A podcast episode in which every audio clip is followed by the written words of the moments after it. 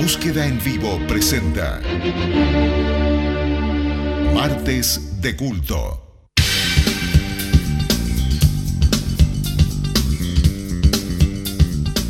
Lo anunciamos y somos gente de palabra. Estamos en nuestro martes de culto.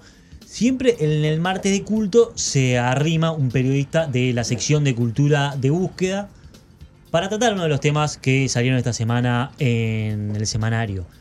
El que vino hoy es Javier Alfonso. Amigo de la casa, ha venido varias veces, Javier. Es miembro de la casa. Claro, por supuesto. Y vamos a hablar de varios temas. Vamos a hablar un poco de teatro. Vamos a hablar de todo lo que trajo arriba a la mesa, que trajo mucho material, Como siempre. objeto físico. Y nos va a acompañar en la entrevista, en la próxima entrevista que vamos a hacer en el próximo bloque, a La Foca. Pero por... La foca, muy bien. La foca, dije la foca, una metiste, errata. Le metiste muchas más de las que eran, es una sola. Es una sola. Eh, Javier, bienvenido. ¿Cómo estás? Bienvenido acá, buscándote en esta casa Eh, nueva. yo estoy eh, detrás de los micrófonos. Ahí va. Antes que nada, gracias a Milene por este tecito que está Excelente. espectacular. ¿no?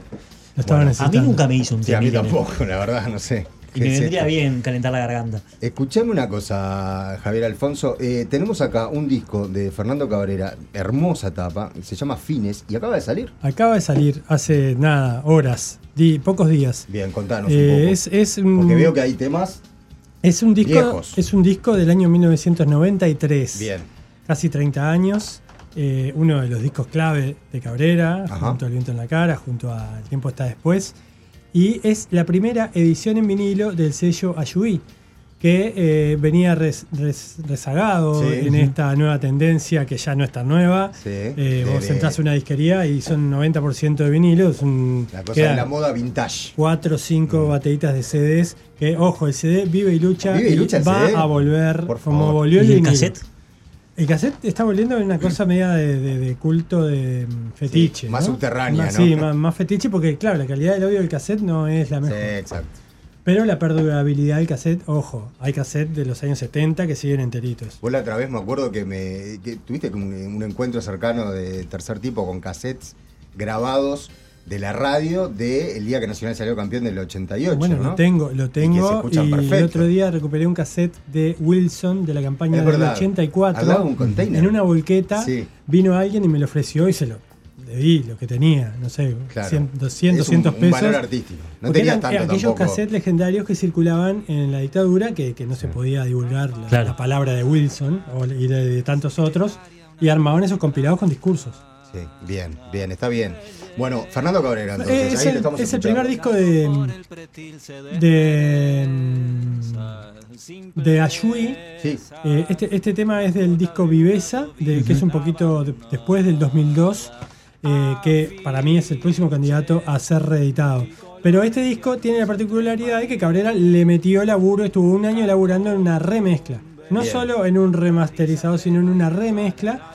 eh, redefinió un poco el sonido sin traicionar la grabación, Obvio. simplemente ecualizando y manejando las perillas más a un gusto actual, ¿no? Porque es un disco de 30 años que él no, es- no había quedado del todo conforme y ahora la Ahora se sacó tecnología las ganas. le permite de que suene como él hubiera querido. y ya están todas las disquerías. Todas las disquerías y bueno, y ¿Cuántas esta, esta hay? versión también va a ser subida a las plataformas. Bien, excelente. Pero el tuyo, eso, por eso, por eso. tu disco está firmado. Está firmado, está firmado. Tuvo la delicadeza de mandarle a los em, a los que cubrimos el área musical en los medios un, un ejemplar firmado. Estuve en un casamiento hace poco y me lo encontré a Fernando Cabrera, un tipazo. ¿Qué tomaba? Eh, creo que estaba tomando una copa de vino, muy elegante. Es ¿no? elegante. Es un tipo elegante, tranquilo, sereno. y Que tiene 65 pirulos y, y aparenta 10, 15 parece menos, tranquilo, ¿no? De 50, pero así, tranquilo.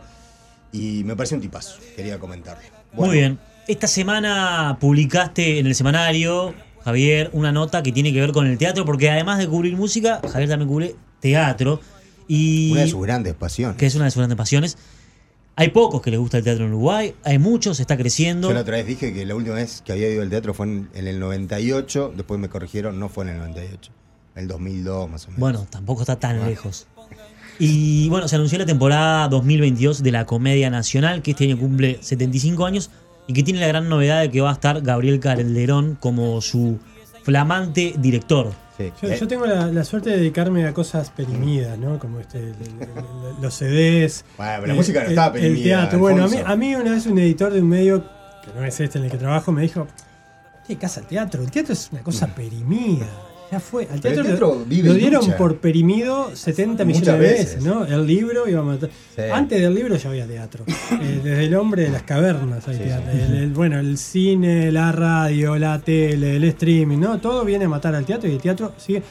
Porque nada, es muy es, es básico, es este un tipo hablando y otro escuchando. Contando historias. Y Exacto. Gabriel Calderón viene también a rejuvenecer un poco la comedia nacional, me imagino. Bueno, hay algo de eso. eh, vino pisando fuerte a nivel comunicacional. Veníamos de una etapa eh, larga con Mario Ferreira, eh, que es un integrante del elenco desde hace como 40 años.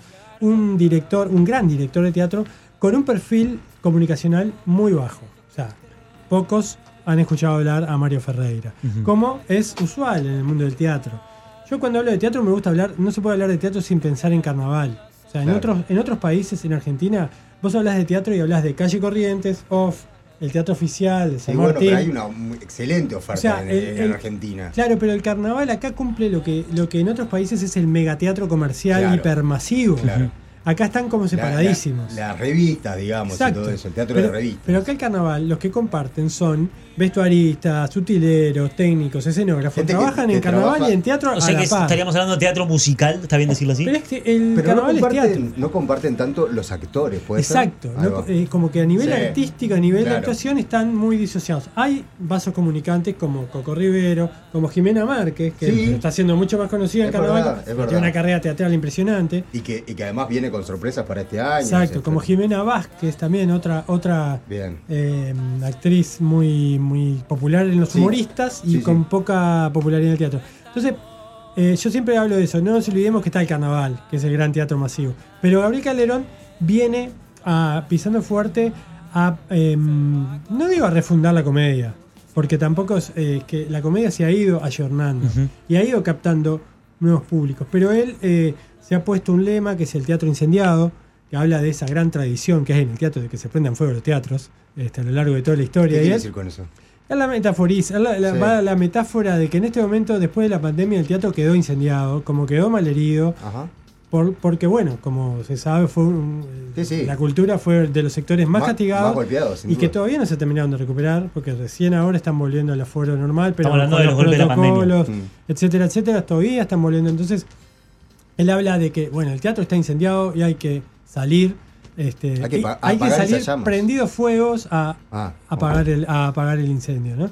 Pero apagar el incendio en la gestión de él, lo que ha comunicado, implica eh, hacer coproducciones con el teatro independiente. Entonces, de los nueve títulos que anunció, hay dos que van a ser en coproducción, uno con el Ah, circular, mirá, otro mirá. con el- la gaviota, y esas funciones van a ser en el circular y en la gaviota con el con el- la recaudación para esos teatros independientes. Sí, sí. Este, después anunció también el retorno de los becarios, que son seis por año, con un contrato anual. ¿Qué son los becarios? Jóvenes estudiantes de teatro recién recibidos o casi por recibirse, que hacen un concurso y van por un año a trabajar en la Comedia Nacional, que es muy necesario porque está lleno de roles jóvenes, de roles de veinteañeros. Hacer Sí. Romeo y Julieta no puedes hacerlo con tipos gordos, panzones de 40 años, Claro. maquillados. Nadie le cree. Nadie le cree, señor Bueno, Romeo. está el eh, recurso- de ahí. Está el ahí. recurso de tomar actores Claro. eh, contratados puntualmente para una obra. Pero también el recurso de los becarios lo utilizan todas las compañías porque además es una manera de foguear a los juveniles que están este, Está- saliendo. ¿no? Es una excelente decisión. Ahora, de- vos hablás de eso en la nota que salió publicada este jueves en búsqueda. ¿Cuáles son los títulos que, que- que llaman la atención? Yo, por ejemplo, me quedé, reparé en uno, que es la vuelta de Esperando la carroza, Al final, que me encanta. Eh, y, y la hace Jimena Márquez, además. Jimena Márquez la La dirige. gran dramaturga. Todavía no está del todo armado en el, elen- Ah. el elenco, pero mm, tiene que ver el centenario de China, eh, Claro, China Zorrilla, claro. el año del centenario de China Zorrilla. Pero también él, él reivindica con el Esperando la Carroza, que fue estrenada en el 62 Sí, claro. por la Zorrilla Nacional. como no. China estuvo en Buenos Aires. Estuvo en Buenos Aires, pero no Eh, acá. eh, ella ya se había ido a Buenos Aires cuando hicieron Ok, la de acá, pero dice que la de acá fue un fracaso. Nadie Rotundo. Eh, La hicieron carozo, este, por no usar otra palabra. Eh, Buena palabra. Y entonces él, reivindica la posibilidad de que la comedia, como elenco Sí. público, sea el lugar donde se van a dar las obras que quizá la gente todavía no está preparada, pero que eh, e- esos autores que la tienen clara y que están adelantados a su tiempo, eh, como darles ese espacio de la comedia para, para que tiren eh, cosas nuevas, cosas disruptivas, cosas que en ese momento pueden ser malentendidas y que después pueden llegar a transformarse en clásicos. Claro. Javier, el año arrancó el primero de enero, pero la Comedia Nacional todavía no empezó, ¿cierto? Empieza ¿Cuándo este empieza? fin de semana, este fin de semana, 25, 26, con una reposición de una obra de un australiano que se llama Cuando deje de llover, que se las recomiendo porque es, este, son cuatro épocas al mismo tiempo que transcurren en una familia, desde la década del 50 hasta el 2040 y pico. Eh, una familia que ha tenido un- uno de sus eh, integrantes cometió un crimen Ujú. horrendo en Inglaterra, se escapa a Australia y las consecuencias de ese crimen, de ese asesinato muy eh, indescriptible, se arrastran por cuatro generaciones. O sea, los hijos, los nietos, los bisnietos, hasta que llega uno que está en el año 2040 y todavía está pagando el karma de, ha- de haber tenido un bisabuelo criminal. En, en Australia se iban todos los criminales, ¿no? Eso Sí, era, sí. era, era Sí, sí. conocido. ¿Qué, qué Entonces, haces? ¿Vas más seguido al cine o al teatro? Al teatro. Al teatro. Bueno, entonces este fin de semana es que se, que se, que se estrena esa obra. Se reestrena Se porque se estrenó. Ah, me encanta el cine, me gustaría ir más. Pero bueno, me Por gusta, cuestiones De formación me profesional, gusta claro. y te, quiero estar actualizado. Eh. Pero Va- ah, sí. va a haber otras cosas. Te, te recomiendo una sola. Thomas Bernard es un, un autor europeo muy bueno que, que declara su admiración y su asco por su país, Austria. Y esa obra, son siete horitas chiquitas, van a estar dentro de la programación. Admiración y asco. ¿Tomaste nota? Sí, lo, lo tomé. Me gustaría, creo que por motus propio no voy a ir. ¿Nos podría invitar algún día? llama todo Va- su asco del mundo. ir los Bien. tres al teatro.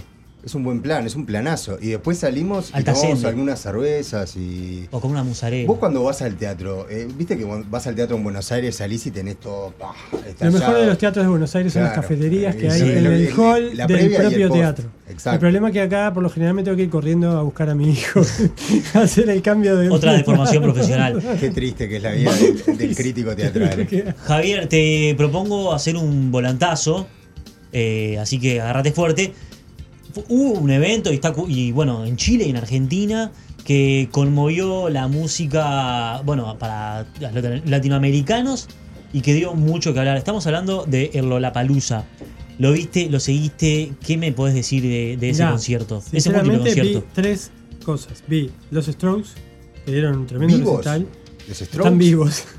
Vi a ¿Y los son Foo dignos? Fighters, que cometieron un gran error, los Foo Fighters. No sé si lo vieron. A ver, No, contame. Un enorme concierto, como siempre. Una banda espectacular. Hoy estaba leyendo que, que Kurt Cobain había estado con- en Nirvana. Y que no iban a eh, volver nunca más. Eh, claro, había tenido una experiencia nefasta en, En, el, primer, en 92. el primer Lollapalooza, pero que fueron como En el 92. espectadores, creo. en No, no, no, 91. no, no. En el- cuando, cuando estuvieron tocando en, en Buenos ah, Aires. sí, sí, en Cacha Vélez. eh, exactamente, Un en la cancha de Vélez. concierto totalmente boicoteado por boicoteado porque eh, la- los teloneros, de- lo- Sí, la sí. banda telonera de esa de, de Nirvana era Calamity Jane, una banda integrada por mujeres, y el público argentino este, no estaba preparado. Feminista de la primera hora, Kurt Cobain. Sí, exactamente. Se chupó con la Se audiencia. chupó porque la audiencia le tiraba, este, le tiraba monedas, Ah. le tiraba piedras a las mujeres, le- eh, se bajaban los pantalones y le mostraban este, los Y la, miembros. la venganza de Kurt Cobain. Y la fue- venganza de Kurt Cobain fue eh, sutil. Sutil, hizo Ah. un show de mierda. Sí. O sea, lo que hizo fue eh, boicotear sutil. su propio Agarraba espectáculo. la guitarra y hacía chan, charan, can, can. Iba a arrancar eh, Smells Like Teen Spirit, que era Y era nu- el hit. Y nunca Sí, lo tocó. Y nunca lo tocó. Lo arrancó como cuatro veces cuando los tenía todos babeando. Lo, la cortaba. Y Es hacía impresionante la, la- la inteligencia para, para, bueno, Para hacer- boicotear. para boicotear su- el show y para decirle al público argentino que no se merecía todo. a Nirvana hora. en ese momento, en eh, los 90, en Perdón, uno a uno. Años después, en el concierto de Rolling, vilipendiaron y casi eh, lincharon a Meredith Brooks, Mm. aquella cantante pop que era telonera, y también le tiraron de todo. Es que la feminista. grieta, viste cómo es. Sí, te aman o te odian. En la Argentina. Eh, bueno, contame de Foo Fighters, ¿cuál fue el error? El error fue que eh, en un momento les dedicó un discurso de Oda, un homenaje. Les dijo, nosotros somos los espectadores, ustedes Mm. son la banda. Nosotros los estamos viendo a ustedes. Venimos a verlos a ustedes porque sabemos que son el mejor público De- del mundo claro, y lo están demostrando. Demagogo. Argentina, Eh, Argentina. eh. Toda la cancha, 100.000 personas. O sea, eh, está. ¿Cuánta, Después, dema- cuánta demagogia? Dave después de esto creo que eh, les van a cobrar entrada Sí. a los Rolling por Sí, ir a sí, tocar. sí. El público argentino. Y se la van a pagar a cada espectador que vaya a verlo. Y Bueno, pero son una gran banda, dan Sí. siempre un concierto bien redondito. Me Mm. parece que de hoy en día de, de- de rock, que se está muriendo el rock. Cada vez hay menos bandas rock. Bueno, sí, se, estará muriendo que Bizarrap. Eh, no, ¿qui- qui- ¿Quién es Bizarrap? No se está muriendo. No, por supuesto que no, pero Bizarrap hizo un toque. Eso. eh, ¿Y qué? Toca jijiji de los redondos. Bueno, eso está Y pasando. cobra por eso. está pasando. Así como, Pero me pongo en modo papo, conseguiste un laburo así honesto. como los artistas eh, visuales samplean y retoman cosas de sus de, de otras obras, ahora hay músicos que arman un show con Pero son ladrones. Bueno, Ahí eh, está sonando Bizarrap. sí. Escuchen un momento ¿esto es el, el jijiji de Bizarrap. polémico. Ladrón de gallinas. Bizarrap. Esto que están escuchando es Sí, sí. Bizarrap con eh, Gaspar Venegas tocando la guitarra en vivo al lado de él.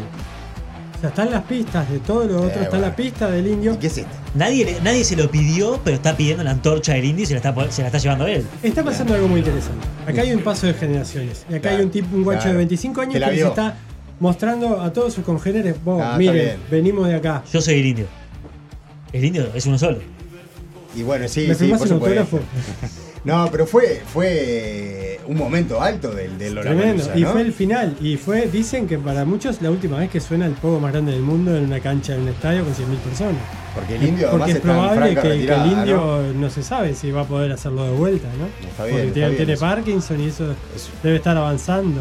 Sí, sí. Entonces Javier. fue un momento interesante que aparentemente puede ser una chantada, pero tiene algunas cosas. No, está bien. Me, Viste, me, me hiciste mirar de, de otra manera. me No, diste yo una lo mío, es lo que he leído de los analistas que Ah, están bueno, visualizando esta. No, está bien, está bien, está bien, porque yo estaba en modo viejo choto. Este, Yo también, cuando lo dije que sí. Pero bueno. Se terminó. eh, ya está.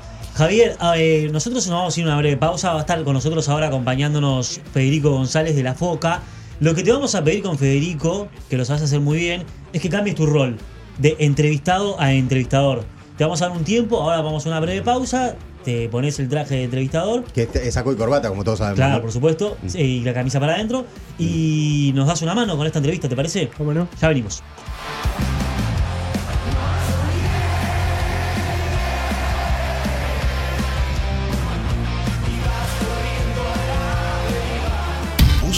Vivo. Comunicate con nosotros. WhatsApp 093 939 000.